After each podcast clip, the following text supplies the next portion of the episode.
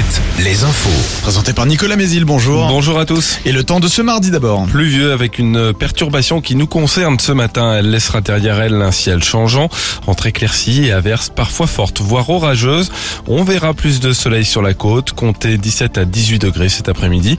Il fait déjà assez doux ce matin, 13 à Saumur, 14 à Angers et Cholet, 15 degrés au Sable d'Olonne et à Chaland.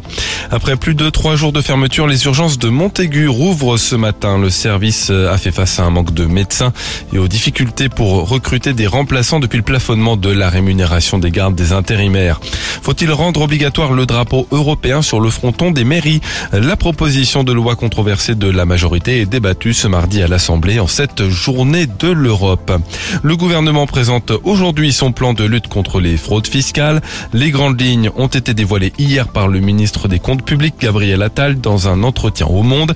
Après les suppressions de postes de ces dernières années, 1500 effectifs supplémentaires sont prévus d'ici 4 ans. Les contrôles fiscaux sur les patrimoines les plus importants augmenteront de 25% et une sanction d'indignité fiscale et civique est également à l'étude.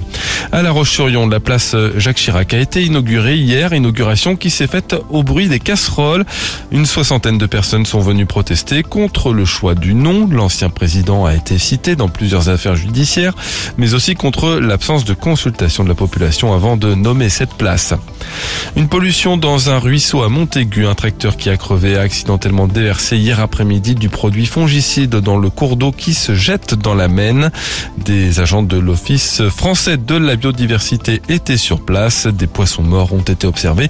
Un arrêté d'interdiction de pêcher dans la Maine pourrait être pris aujourd'hui. Le FC Nantes se sépare de son entraîneur. Antoine Comboiré est écarté de son poste à quatre journées de la fin du championnat. Les Nantais n'ont plus gagné en Ligue 1 depuis presque trois mois. Ils sont aujourd'hui 17e et relégables. C'est un duo qui va assurer l'intérim. Pierre Aristoui qui entraîne déjà les moins de 19 ans et Osvaldo Viscarondo, le coach de l'équipe féminine. Sur la scène européenne, début des demi-finales de la Ligue des Champions ce soir. Premier match aller Real Madrid, Manchester City. On joue en basket la 33e journée de l'élite. Cholet, toujours à une victoire de valider sa qualification en play-off, joue à domicile contre Le Portel. Et puis ouverture à midi de la billetterie pour le Festival d'Anjou, 73e édition du Festival de théâtre du 9 juin au 6 juillet. Le live Alouette. C'est un peu notre fil rouge ce matin. Nous vous révélons les artistes qui seront sur la scène de notre prochain live Alouette le 23 mai à